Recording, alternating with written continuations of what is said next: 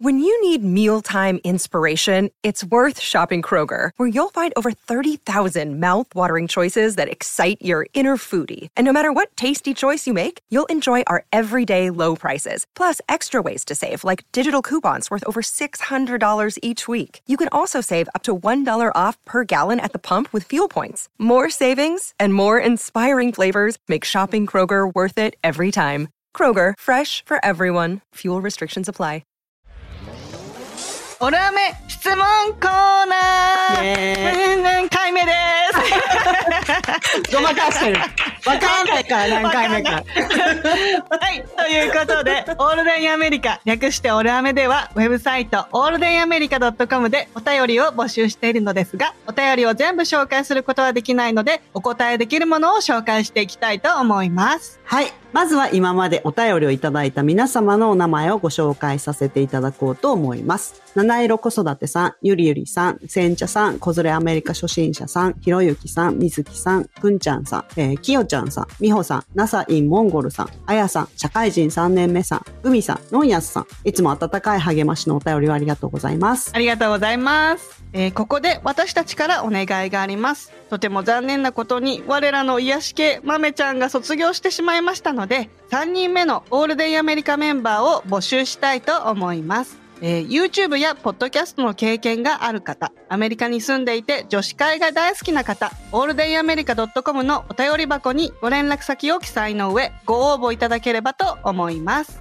よろしくお願いします。よろしくお願いします。はい。ではですね、今回はですね、きよちゃんさんからいただいたお便りを読ませていただきます。えー、まあ、英語の勉強の仕方についてですね。はい。では行きます。はじめまして、いつも楽しく番組を拝聴しています。中年遅咲き英語学習者です。海外旅行と英語学習が趣味の私にはとても興味深い3人です。そこで質問なのですが、皆さんはアメリカに渡る前の日本にいるときはどのように英語力を向上させてきたのですか？また、どの程度の英語力だったんですか？例えば、TOEIC、TOEFL、英検等教えていただけると幸いです。とにかく知的で聡明な3人の絡みと軽快なトークが面白い。これからも週1と言わず毎日でも更新してください。無理無理だと言われそうですが、本気で期待しています。いやいや、無理無理無理無理無理無理無理。毎日は無理ですね。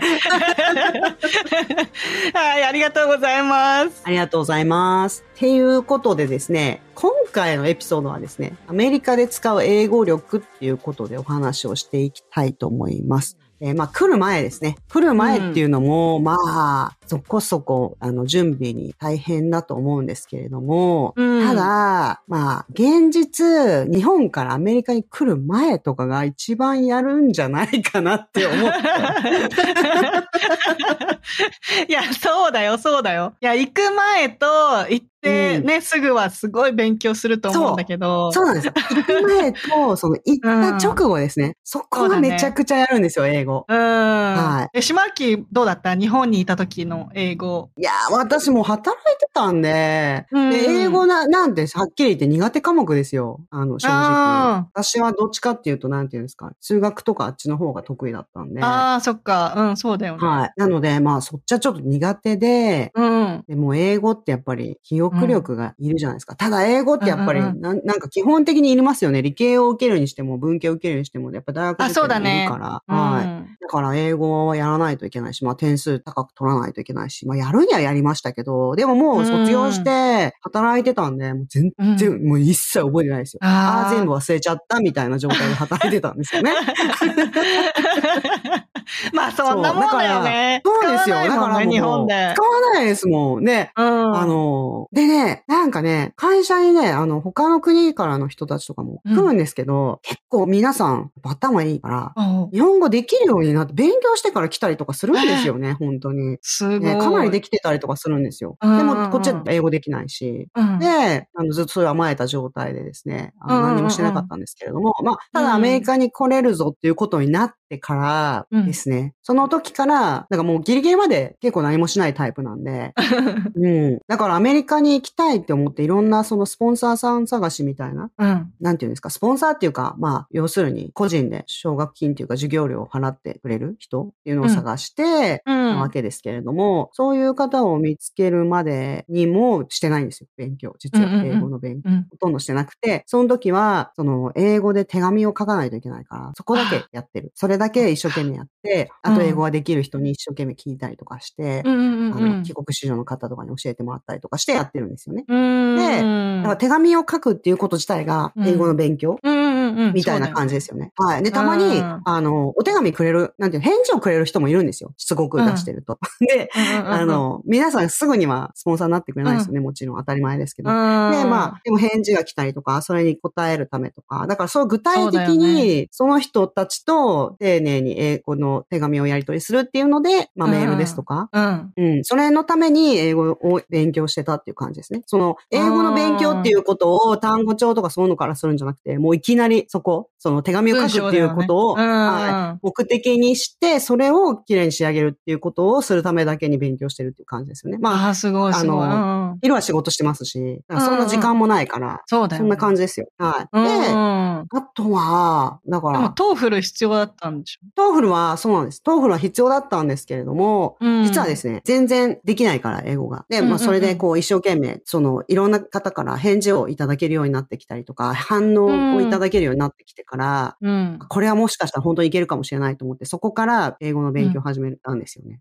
で、まあ、受験英語はしてるから、うんそんなに文文法1からとかやらないといけないっていうわけではないんですけど、まあでもうん思い出さないといけないですよね、全部。そうだね。で、それをして、 TOEFLはですね、実はアメリカに来てから取ったんですよ、私。あ、そうななんだ。ので、あの、いろいろその、準備して、で、まあ、いろんな学校にこう、アプリケーション出してですね、そうやって。で、まあ、その時点で一応 TOEFL 対策とかは日本でしてるんですけれども、うんまあ、。そうは言っても、やっぱり昼は仕事しないといけないから、平日は働いてるじゃないですか。もうすごい結構拘束時間長いし、日本の会社だし、長いこといたので会社に。なので、あんまり時間も取れなくて、で、これはもうちょっと無理だと思って、うんで、一回、もうアメリカに早めに行っちゃおうっていうことで、何ヶ月か、あー3ヶ月、4ヶ月ぐらいちょっと早く来たんですよね。うん、で、その後3ヶ月とか2ヶ月半ぐらいですかね。あの、語学学校に入って、うん、そこで勉強して、 TOEFL も取ったっていう感じなんですよ。だからその時、うんその、日本にいる時は、まあ、仕事以外の時間は基本的に英語学習みたいな感じで使ってましたけど、アメリカに来て、すぐですね。その時はもう学校もないし、あるって言ったってその英語の学校だけだし、そんなに時間拘束されないし、あの、仕事してた時に比べたらもうすごい山のように時間ありますから、うん。だからもうとにかく、1日そうですね、10時間以上は勉強してたんじゃないかな。すごい。はい。もう一気に詰め込んだ感じだよね。そうですね。そう、つもう本当に日本のあの、うんいわゆるダメだって言われる詰め込み教育をその時自分に施したって。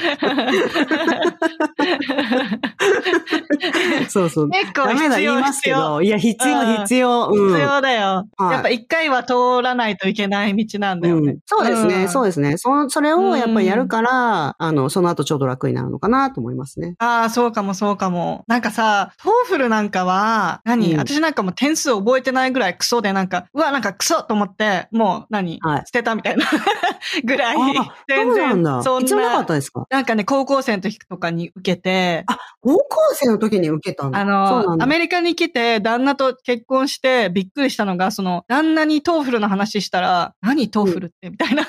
あ、それ知アメリカ人らないですよ。うん、アメリカの人は必要ないから。そうそう、なんか、だから旦那的的には、その、私と出会って初めてその TOEFL という存在を知って、うん、そりゃそうですよね。うん、説明したら、なんか、あ、じゃあお前はもうなんか、 TOEFL なんか満点だろとか言われたんだけど、いやいやいやいや、何をおっしゃいますみたいな。うん私は、わかるそのなんわかコミュニケーションは取れるかもしんないけど、うんその TOEFL とかその勉強になっちゃったら、全然点数は取れないんだよって言って。うんうんうんうん。うん。わかりますよ。だって、うん、アメリカ人の人でも英検1級取れって言われたら、ちょっと勉強しないといけないと思ああ、なるほどね。う。うん、うんそう、そういう感じだと思いますね。うん。うんだって私も日本にいる時うんに日本語能力検定試験というものの存在を知らなかったですよ。ああ、ね、知らなかっったから、た。うんうん多分私たち受からないですよ。1級受からないですよ、絶対。そうだよね。そういうことだよね。そ うそうそうそうそう。そういうことですよ。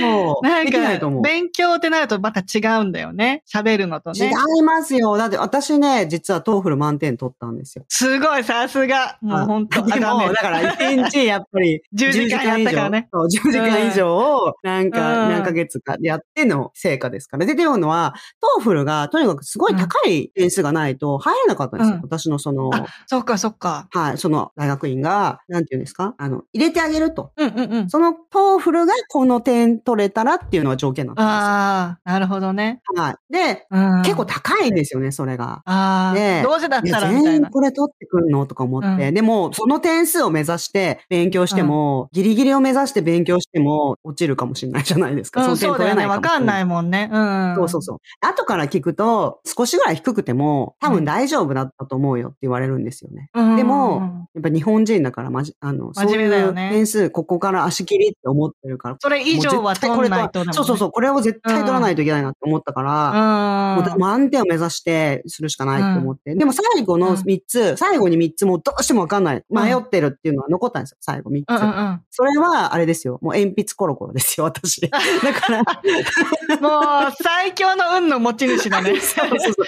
鉛筆コロコロがすごいっていう話。すごい。鉛筆コロコロ意外とすごいぞっていう話。うん、すごい、それ。いや、でも本当大事だよね。その、一回はその、何、努力は通らないと。そうですね。まあまうんあ、めちゃめちゃやらないといけない時っていうのはどうしてもあるんじゃないかなと思いますね。うん、そうだうんね。やっぱりね、あのね、リスニングがやっぱり伸びないんで、なかなか。私の場合は、リスニングが本当になかなか一番最後まで伸びないのはリスニングかなって思ってるので。そうだよね。うん。うん、日本にいる時にも、その、アメリカに来たらね、できるって思っちゃうかもしれないけど、やっぱり日本にずっといるのなら、リスニングに力を入れてやると、あの、文法とかも、なんていうんですか、会話とかも、うん。入ってきやすいなとは思いますね。なるほどうね。ん。そうだね。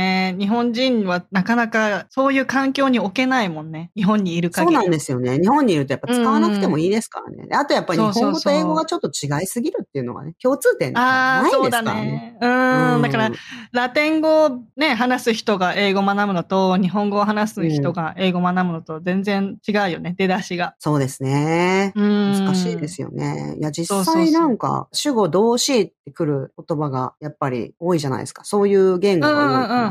んうん。主語動詞ってくる言葉の国から来てる人は、やっぱ英語の学習も早いですよね。そうだね。それはもうん。そうそう。だから、できないっていうこと自体にはそんなになんていうんですか？あの、劣等感を持たなくてもいいと思いますけれども、う。うん。だから英語力の向上っていうのはね、本当なんか、日本にいたら、どうしても本とか単語を覚えたりとかするのが、そっちの方がいっぱい本も出てるし、簡単っていうか、とっつきやすいですから、日本的な勉強っていうことを考えると、うん、どうしても単語を覚えるとか、なんていうんですか、それも大事なことなんですけれども、うん、まあ、とにかくリスニングをいっぱいやってほしいなと思いますね。あれをやると、ううんん、その実際に発音もできるようになってくる。自分で違和感出てくるんですよ。言ってて違うっていうのが分かってくる。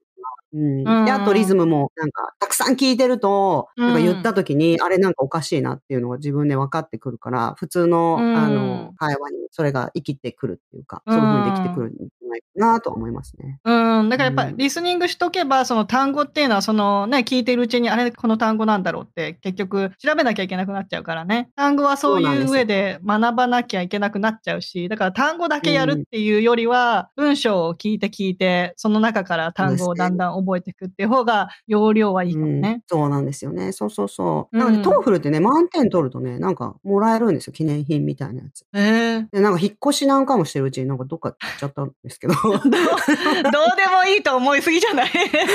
いやでも、でもさ、そうやってさ、何形で、何点数で見えるとさ、自信がつくよね、でもね。そうですねまあねそう。だから結局ね、 TOEFL 満点だからじゃあ何でもわかるかってわかんないですよ。うん、え、そう。うん、わかんないわかんない。わかんない。うん本当に。だからもう私は、なんて言うんですか。全部はわかんないですよ。何でも全部わかるっていうわけにはいかないです。うんそう。んんん英検1級取ったって、うんあの、何でもわかるかって言ったらやっぱわかんないです。足りないですよ。ああ、そうなんだ。うん。そう。だから、うんもう、目的が達成できればいいっていうふうに思うしかないっていうのはありますよね。うんうんうんまあ大事だよね、うんそういうふうに目標を持つことはね。目的が、うんだから私なんてもうその、それだけですよ。もう仕事ができればいいとか、勉強、これはテストが取れればいいとか、研究が終わればいいとか、そういう感じで、もううん8割言えればいいかなって思ってる。そうだね。だから、入り口がそうやってちゃんと何、目標があって入り口に入れば、あとはもうだんだん使ってって、うんだんだん覚えていくっていう感じそうですねだよね、多分ね。うん。そう、多分ね、日本人の人ってね、発音的なリスニングは、あの、すごく難しいんですけど、日本の人にはね。うん英語すごい早く聞こえたりとかするじゃないですか。そんな早く喋ってないのに。でも、なんていうのかな。その人が言いたいことのイントネーション的なリスニングは日本人の人うまいって思ってるんですよ、私。あー、なるほどね。わかります？なんか日本人の人って、うんいわゆるなんか空気を読むとか、その人の態度とか目線とか、なんかこうんう、口では言わないけども、ボディーランゲージみたいなものを読むのがうまいなって思ってて、うんうん。あの、だから、日本の人ってね、いわ意外とね、アメリカ人の人がこう、わーって、まあ、口で言わないといけない文化ですよね。でも、うんそうやって言いますけれども、その時にこういう感じだったなとか、こういう感じで言ってたなっていうのを読み取るのは、言葉が分かってない外国人としては、第二言語をやる人としては、すごく、うんあの、分かってる方だと思うんですよね。うん、見てるよね。うん。バイリンガルの人全体的にそれ上手になっていく傾向にあると思いますけども、うん。そう。だからなんか日本人の人たちは、そういう意味でのリスニングはすごくできるから、うん。だから、あとはもう本当に言葉に集中するっていう訓練ですよね。うん、大事だなそうだねう。ん。うん。まあでも単語量ですよね。結局英語はある程度もうできるようになったらもう文法はあとはもう定型ですから、基本は単語力かなって思いますね。うん、そうだね。なんか単語並べれば通じるっていうのもあるしね。そうそうそう。日本語もそうですけども、うんうんうんあの、単語をある程度並べれば、やっぱ通じるは通じるわけですよ。うんうんうん。だから単語の量がとにかく大事。で、それうん。は、うん。日本語から英語を勉強してると学べないかもしれない。ああ、なるほどね。はい。英語のものを普通に読んだり見たりしないと、日本語のものを、何ですか？日本語で英語を勉強したりとか、これは何て言うんだろうって言って、英語の辞書を見るみたいなことをやってると、なかなか語彙っていうのは増えないかもしれないですね。ああ、なるほどね。ううんんうんうん。私は結構何、その、日本で、その外国人の友達がいたりとか、英会話スクールのマネージャーやってたりとかしてたから、その、はいはいはい英語を聞ける環境にはあったんだよね。うん、あそれもすごくいいことですよ。そう、だから、なんか、逆に私の場合は勉強はできないけど、何、単語を並べれば通じるみたいな、なんか、勢いでいくみたいな、なんか、そういうものは身についてたから、もうそれだけで、うん、どんどん前に行っちゃって、で、アメリカにも来て、そのね、もう、ほんと最低限だよ、多分ね。だから、最低限コミュニケーションは取れる。旦那に言いたいことは伝えられる。相手の言ってることもわかる、みたいな状態でうんもう、そう。そのままうんガンガン来ちゃってるから。まあうん、語学学校でね、ちゃんと勉強する期間はあったけど、もうそれ終わってから全然勉強しないよね。だから、ある程度ね、やっぱりできるようになって、日常生活で困らなくなると、その後は全然努力しなくなりますね。そうそうそうそう。だからさ、こっちにいるさ、メキシコ人とかも多分それじゃん。なんか、ここで生きるために来てるから、まあ、英語力は必要ないぐらいに思ってる人もいるし、うんうん。もちろんね、英語をちゃんと学びたいって人は英語を勉強してるけど、なんか本当、出稼ぎに来てる人たちは、何英語なんか必要ないみたいなやぐらいの感じで。何十年もいるけど、英語は喋れないっていう人いっぱいいますよそうそうそういっね。ぱいいるよね。うん。いろいろ。ね。だからその、勉強することってすごい大事は大事だけど、そのうん目的によるよね、その人の。そうなんですよね。だから、多分、英語が好きっていう人の、私全然そんななんかそもそもそんな別に勉強好きでもなんでもないから、英語が、好きだから勉強したいっていう人は、本当すごいなって思いますよ。いやー、うんすごいと思う。はい。ね私は本当にたまたまね、なんかこう、どっちかっていうと、お金が好きっていう感じなのかな。仕事をしないといけない。そうそう。仕事をしないといけないかうら、仕事をするために来るので、必要だからやってるっていうだけで、英語がそう好きって思ったことはないですから、からやりたくはないんですよ、別に。あー、そうなんだ。はい。だからやりたくはないですよ。だから生きるために食べないといけないみたいな感じで、ああ、そうだよね。うんうんうん。はい。ずっとカロリーメイトでも大丈夫みたいな人だから、だから、そのカロリーメイトっていうものが、やっぱりそうは言ってもカロリーメイトはいるじゃんっていう話ですよね。それが英語みたいな感じなので。うん。そうそうそうそう。だからそんなにできてないですけど、うん。うん、だからできないまんまですけどね。私もあんまりできてないと思いますけどね。うん。まあ、最低限のツールだよね。そう。生きるための。そうなんですよね。うんそうそう。だただ、まあ、罵倒された時に罵倒し返したりとか、そういうことは大事かなっていう時は。わかる。わかる、それは。なんかやっぱりその、ね、ああの、ある程度分人種差別っていうか、こう、ターゲットにされやすいっていうのはあるから、なんか弱そうって見られる。うんだから私は結構その、狙われて、なんか女の人になんか文句言われたりとかしたら、あめちゃくちはゃ言い返すとびっくりされるよね。何？なんか英語喋れるの？みたいな感じでびっくりさあれる。そうなんだ。言い返す日本人いるんだみたいな。日本人っていうかアジア人、ああ、そうなんですね。ああ、そっかそっか。そうそうそう。弱いと思って来てるのに、もうつらつらつらつらなんかこう理由を並べて私はもう言い返すのよ。これはこれこうだから、うんうんうんあなたの言ってることは正しくないみたいなことをつらつら言うから、うんびっくりされた顔する。うん。いや、だから知らないんですよね。本当にそのぐらいね、う他の言葉をあの学習したことは、何ですか、勉強人はね。したりとか、うん。うん。知らないんですよね。そうそうそうそうそうそう。まあでも、本当英語、だから素晴らしいと思いますよ。その、日本にいるのに、うん、こうやってね、英語学習をしたりとか。趣味って、英語学習が趣味って本当趣にすごい味ってね、すごい。うん。うん趣味ってありますか？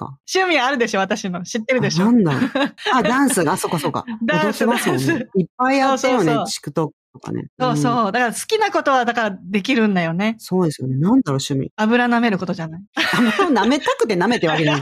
あの、何ですか？油は好きですけど、あの、なんていうの？これでいいやっていう感じで舐めてるんですよね。その、うん なんていうの？買い物に行くのはめんどくさいから。でも、シマッキーは、ほら、DIY とか結構、もうああ、趣味確かに確かに。そうですね。うん家で自分で。ううん確かに確かに。机作ったりとか、今も、あの、ダイニングテーブル今自分で作ってるんですけど、まあちょっとでも今、検証炎になっちゃっはて、い そう。かわいそう全部お休みですよ。仕事も全部、そうまあね腕が痛いって。うん。痛いよね。そう、痛い。みんなすごいですよね、これ。いやだからそう、私もほら、あの、一人目生まれて、なんかうんずっと抱っこ、そう、ずっと抱っこっていうことに慣れてないから、なんかこう、うん大事なものをさ、抱っこするから、変な状態でずっと抱っこする？慣れてないから。うん、体勢がね、ちょっと無理してますもんね、やっぱりそう、手変な。体勢で、うんちょっと手首でずっと持ってたら、なんかすっごい痛くなって。ああ、そうだったんうんだ。痛いよね。だから痛いのすごいわかる。いやー、まあ、それは。は、まあ、ね、ちょっとね、それは、なんていうの、でもなんか、ある意味、素敵なエピソードですよ。私も別にただ単にマウスとか、コンピューターとかで やってるだけだと思う。ほら、闇に、闇根性。が、闇が出てきちゃったから。うん。いや、でもすごいと思う。あの、日本の方は本当勉強熱心で、あの、うんすごいと思いますよ。頭使ってね、やいやいや。本当うん。うん。日本に住んでる日本人の方がやっぱり一生懸命やってる気がするよね。そう。英語っていうものに関しては日本に住んでる方が一生懸命やってると思う。うんうんうんうんあの、アメリカでは英語を一生懸命やるのは、その通訳の方とか、そういう方は一生懸命もちろんやるようにな、りますけそうだねれども。。そうだねうん。常になんかね、。生活に必要ないと、そんなにやらなくなっちゃうみたいな感じのとこありますそうよね。だよね。うん。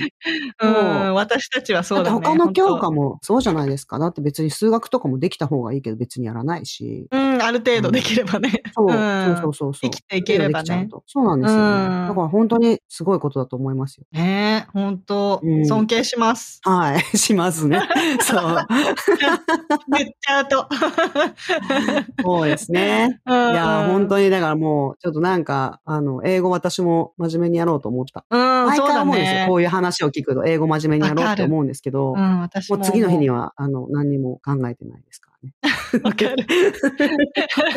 私もなんか旦那に新しい単語習って、よし、これはもう新しい単語、イエス、覚えたみたいな感じで、うん次の日、うん旦那になんだっけ昨日言ってた単語、あれ、あれみたいな。ずっとあれっつってて、え何の話？みたいな。結局、あれで通じますからね、旦那さんとかだとね。ああ、あれね、みたいな感じで。そうそうそう。だんだんねいや、わかるわか。る。うん。こううん、旦那言わなくなっちゃいますよ。よね。うん。いや、そうですよ。だから私も友達とかと、やっぱ喋ってても、なんか新しい単語、あ、それこうやって言うんだよとかって言われても、オッケーオッケーって言って、うん。で、それよ、それって言って、言っておおしまいですね。わかるじゃあ、じゃあ、うん。それだとか言って。you know what I'm talking about? そうそうそうそうそう。そうそうなんですよね。ただ、なんかたまにこれどうやって言うんだろうってずっと思ってたみたいなことを、なんかそれっぽく言えるようになっちゃうから、それでなんかずっと過ごしてたやつを、うん急にズバッと一つの単語で言われると、それっそれだってなるときはあります。それもわかる。わかるわかる。遠回しで通じ立ってたんだけど、みたいな。そうそうそうそう。ずっとそれで通じてたんだけど、うん。いまだになんか、あの、めんどくさいのズバッとしたものはなんていうの？ちょっと違うんだけどなって思いながらずっと言ってますね。めんどくさいっていう。めんどくさいは本当に素晴らしい言葉だと思う。日本語の。はい。そんなめんどくさい私たちです。そうですねめん。どくさがりのね。確かに確かに。いや、本当素晴らしいよね。もう、うんあの、ぜひ続けていってほしいと思いますね。なんかすごい脳にはいいらしいですからね。あ、もちろん、もちろん。ねうんはい。今回はアメリカで使う英語力でした。りおちゃんさん、お便りありがとうございました。ありがとうございます。こんな感じでいつもお送りしているのですが、Apple Podcast、Spotify、Voice、YouTube などでレビューを残していただけたら嬉しいです。オールデンアメリカ .com にはお便り箱もありますので、皆様からのご質問など楽しみにお待ちしております。はい、ここでオンライン英会話教室、キャンブリーの宣伝です。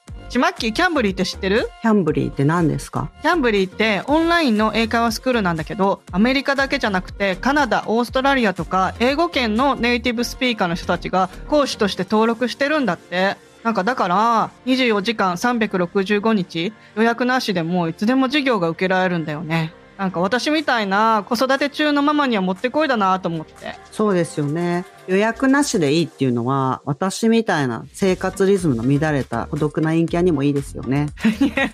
確かにそうかもしれない。本当便利だよね。はい、ここで耳寄り情報です。コードオールデンアメリカを使うと15分無料で体験できますので、ぜひ皆さんもお試しください。あ、私みたいに覚えられない人もいるので、詳細欄にも載せておいてくださいね。of course!